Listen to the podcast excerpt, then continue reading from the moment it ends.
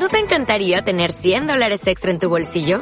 Haz que un experto bilingüe de TurboTax declare tus impuestos para el 31 de marzo y obtén 100 dólares de vuelta al instante. Porque no importa cuáles hayan sido tus logros del año pasado, TurboTax hace que cuenten.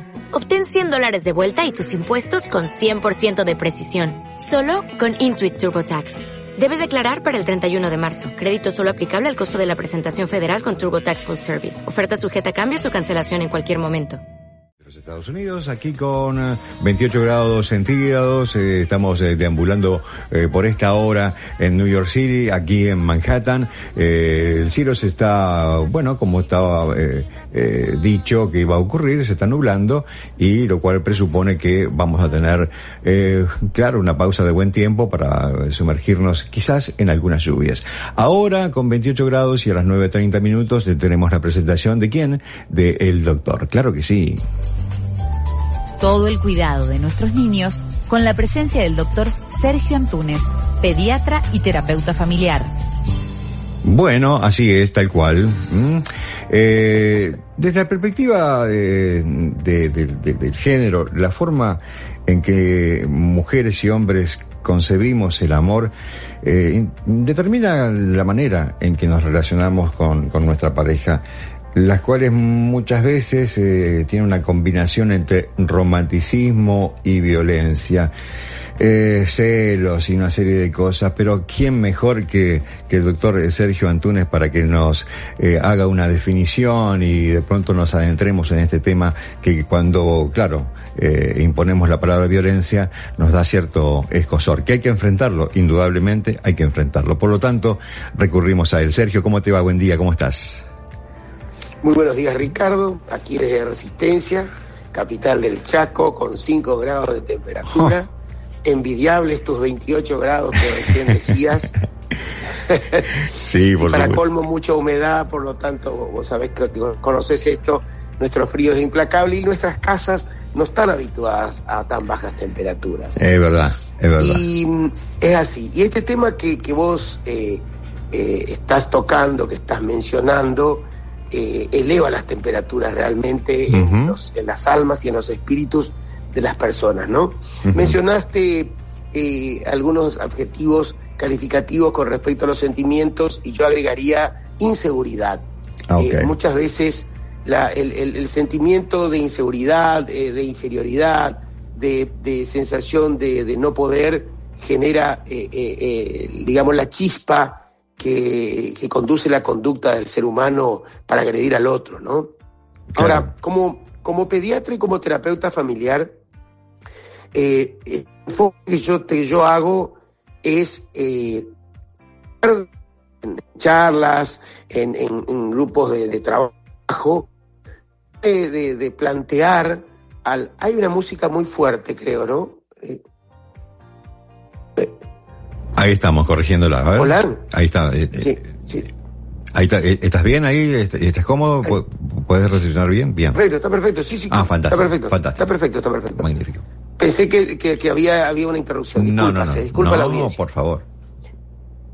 Y eh, tratar de, de, enseñar esto que bien decías vos, eh, eh, cuál es la química o cómo es el modelo que tenemos que eh, tener para relacionarnos eh, con nuestra pareja. Por lo general, eh, hablamos de la heterosexualidad, que es la mayoría, pero en este momento también tenemos que prestar atención a las parejas homosexuales. Tengo adolescentes que eh, han elegido su pareja eh, esas características y por lo tanto acá el pegamento fundamental tenemos que hablar de amor. se habla de violencia de género, se habla de violencia del hombre hacia la mujer, pero en realidad yo lo que hablo es violencia entre las personas que tienen que convivir, que generan un, proyecto juntos. Este, ha aumentado enormemente, enormemente en esta cuarentena en la República Argentina eh, la violencia eh, intrafamiliar. Eh, la verdad que ha, puesto al desnudo, digamos, nuestras fraquezas. Entonces, la idea es buscar las raíces de este tema y creo que pasa mucho por la educación. Los seres humanos naturalmente somos eh, depredadores, pero que con nuestra educación, con nuestra la incorporación de valores, la incorporación de vivir en sociedad y en familia, vamos limando eso primario de manera que este, eh, los sentimientos cuando nos aparecen de ganas de agredir al otro, nuestra educación, nuestros, nuestra, nuestra, este, eh, todo lo que se nos inculca a nivel familiar genera frenos estupendos para que podamos reaccionar de otra manera y no con violencia y resolver las disputas de otra manera, una manera más humana. La violencia en el noviazgo es algo imperceptible. Eh, ¿Por qué, eh, hablo de, eh, pongo ese título?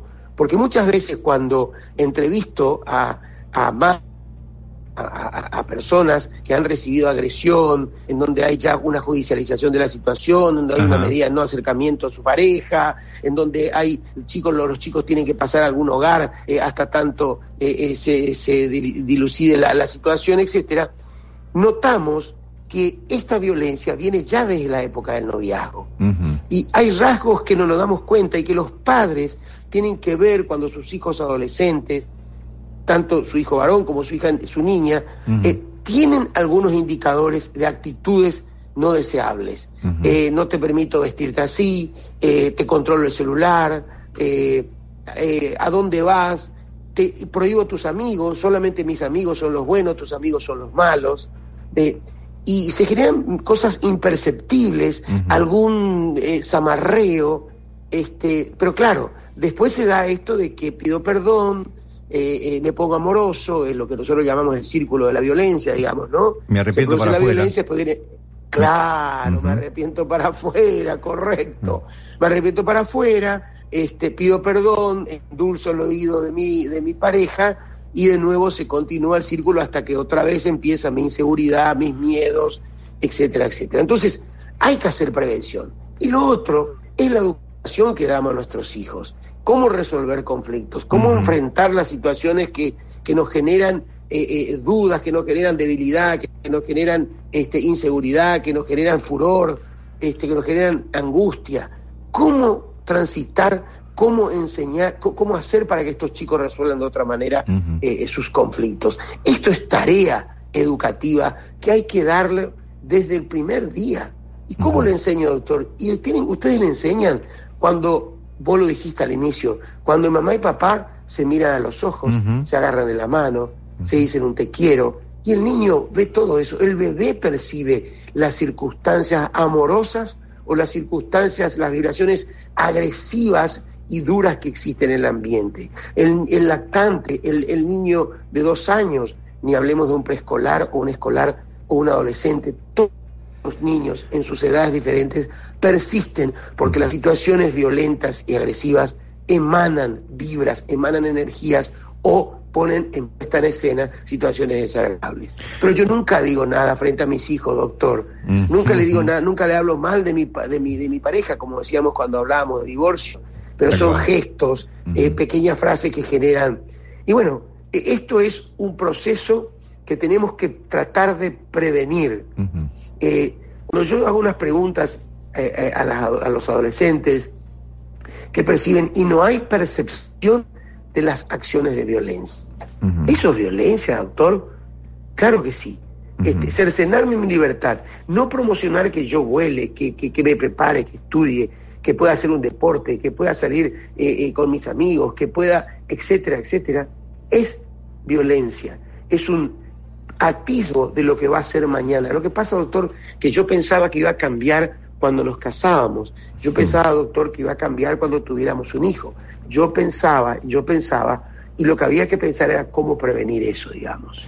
Eh, eh Sergio, ¿no hay una suerte de... Eh, es muy difícil, ¿no? Definirlo, sutileza en la recepción, o sea yo soporto esto porque lo amo y, y, de golpe, viste, te vas confundiendo y te vas eh, amedrentando, pero a su vez es un, como un romance con la angustia en definitiva. Correcto, eh, eh, esa es una definición correctísima. Hay una, siempre digo yo que hay una complementariedad. ¿Qué quiere decir esto? si vos venís y me sonreís y me estirás la mano, yo te sonrío y te tiro la mano. Si vos venís y me agredís, yo te pongo freno. Si yo quiero ser complementario a esa violencia, vos venís y me agredís y me decís que lo haces porque yo me merezco y lo haces porque lo que único que quiero es que vos seas mejor, y yo empiezo a aceptar esa situación, me someto, estoy dando un espacio para que eso suceda. Porque yo me siento como eh, inferior a vos, como que me merezco y como que de alguna manera esto que haces es por mi bien y que de alguna manera yo lo que voy a lograr es este eh, hola sí, sí, yo, de alguna manera eh, hola hola sí, te de alguna manera yo voy a voy a lograr es este mejorarte a través de mi amor con el tiempo eh, yo te voy a te voy a voy a lograr que vos entiendas y me ames y, y, y, nunca el amor ni la venida de un hijo cambia. Entonces se, se produce esa situación de sometimiento eh, profundo en donde hay el, el, está el agresor y el agredido en esa situación de, de, de, permanencia e incapacidad de salir de ahí. Cuando hacemos tratamiento y que ponemos en palabra estas situaciones y tratamos de elevar a esta persona sometida al mismo nivel, vos sos igual que el otro, tenés los mismos derechos, esto que te está sucediendo es injusticia, uno nota que en ese espacio la, la persona, generalmente la mujer, lo que uno estamos viendo la mayoría de las veces, siente que sí, que se merece lo que le está pasando. O sea que hay una situación de soportar porque él lo hace por mi bien. Y eso es el, ese es el nudo que hay que desatar o que hay que romper, Ricardo. Y que no se sale sin tratamiento. ¿Esto se puede, ¿se puede revertir? Violento, el violento, ¿se, puede, revertir? se puede revertir, se puede revertir. Eh, hay, hay un, camino que, recorrer eh, y por supuesto esto como una adicción.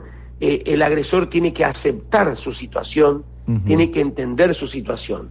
La mayoría de las veces no se revierte porque lo que se hace es alejarse, se alejan el uno del otro. hay muy pocas parejas que logran recomponer sus vínculos porque ahí entraríamos, entonces no se puede revertir. Y si el agresor no acepta, transitar por un camino terapéutico no se puede revertir.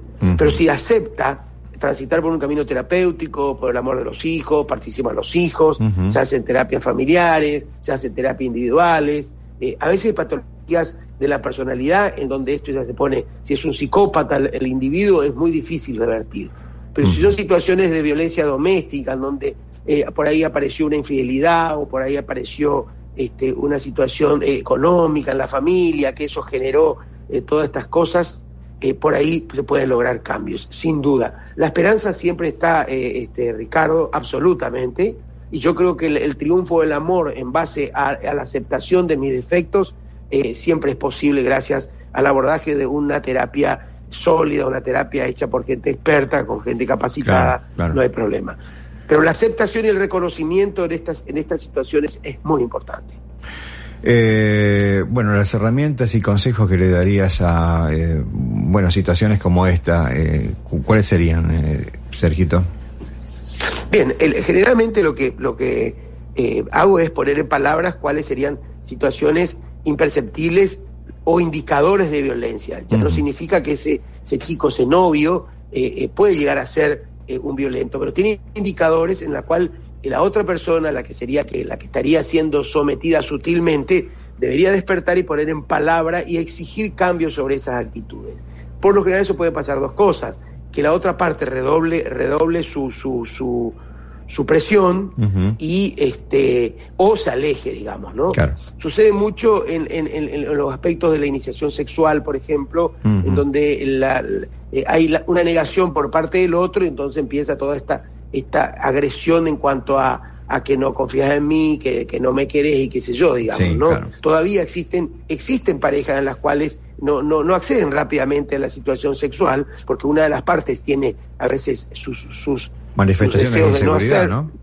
Seguridad y no hacerlo, y a veces el violento eh, eso lo toma mal. Entonces, esos son indicadores, eh, que no le permita tener sus amigos, que no le permita tener su libertad, que no le que, que, acceda a su información, que le hackee el celular, que le controle, que le diga cómo vestirse, que, que tus padres eh, son mejores que sus padres, que sus amigos son los mejores, que si vos querías estudiar al otro lado no te voy a permitir, que vas a ser mío de nadie más. Y todas estas cosas hay que poner una lupa fundamental. Eh, y si hay violencia, si esto es muy importante, hay que alejarse de esa persona. Y si estamos conviviendo, hay que pedir ayuda urgente, hay que pedir ayuda, no hay que tener miedo. Eh, el silencio, hay que romper el silencio. Las adicciones, la palabra adicción, y jugando un poquitito con esto de que puede ser eh, como un modelo de adicción el tema del adicto a la violencia, es la falta de palabra, adicción, la falta de poner en palabras las cosas y las angustias que me pasan. Hay que hablar esto, hay que romper el silencio. Las familias tienen que tener una oreja grande, estar atentas a estas situaciones y no culpabilizar. En nuestra cultura muchas veces viene la hija a hablar a su casa y los padres le dicen, bueno, hija, pero es tu marido y vos tenés que respetarlo. pero es tu pareja y vos tenés que respetarlo. Entonces, hay muchos paradigmas que romper. Y recurrir a la justicia o recurrir a la fuerza pública cuando las situaciones son muy, muy importantes porque puede haber peligro de graves situaciones de salud o incluso de la muerte. Claudio, eh, ha sido realmente un placer, eh, querido Sergito, eh, porque, bueno, siempre nos traes mucha claridad de conceptos y despejas muchas eh, cuestiones que por ahí uno piensa que las tiene totalmente resueltas porque las intelectualizó, las ha leído y demás, pero cuando eh, de pronto tenés la posibilidad de ir razonando a medida que un profesional como vos nos está definiendo cosas, se hace mucho más fácil. te mandamos un abrazo muy grande, muchísimas gracias. El tema, el tema, el tema escúchame, el tema, esto, esto, es, el tema, esto es un, un, un, un, granito de arena en el desierto. Esto es un tema eh, que ocupa bibliotecas enteras, digitales y, de papel. Eh, yo lo único que quiero dejar en, como, como, como flotando en el aire es que muchas veces tenemos tiempo de eh, interrumpir un ciclo de violencia cuando nosotros vemos que nuestros adolescentes están ya dentro de una relación de pareja en donde hay indicadores de violencia y hay que hacerle caso porque la persona no cambia espontáneamente o por solamente por invocar el amor. Un abrazo enorme y gracias por tus espacios. No, gracias a vos, eh, Sergio. El doctor Sergio Antunes ha pasado por nuestra visita del fondo, siempre con su gentileza. Y... ¿Te preocupas por tu familia? Entonces, ¿por qué darles solo huevos ordinarios cuando pueden disfrutar de lo mejor? Eggland's Best, los únicos huevos con ese delicioso sabor fresco de granja, además de la mejor nutrición, como seis veces más vitamina D, 10 veces más vitamina E y 25% menos de grasa saturada que los huevos regulares, además de muchos otros nutrientes importantes. Así que dales los mejores huevos. Egglands Best. Mejor sabor, mejor nutrición, mejores huevos.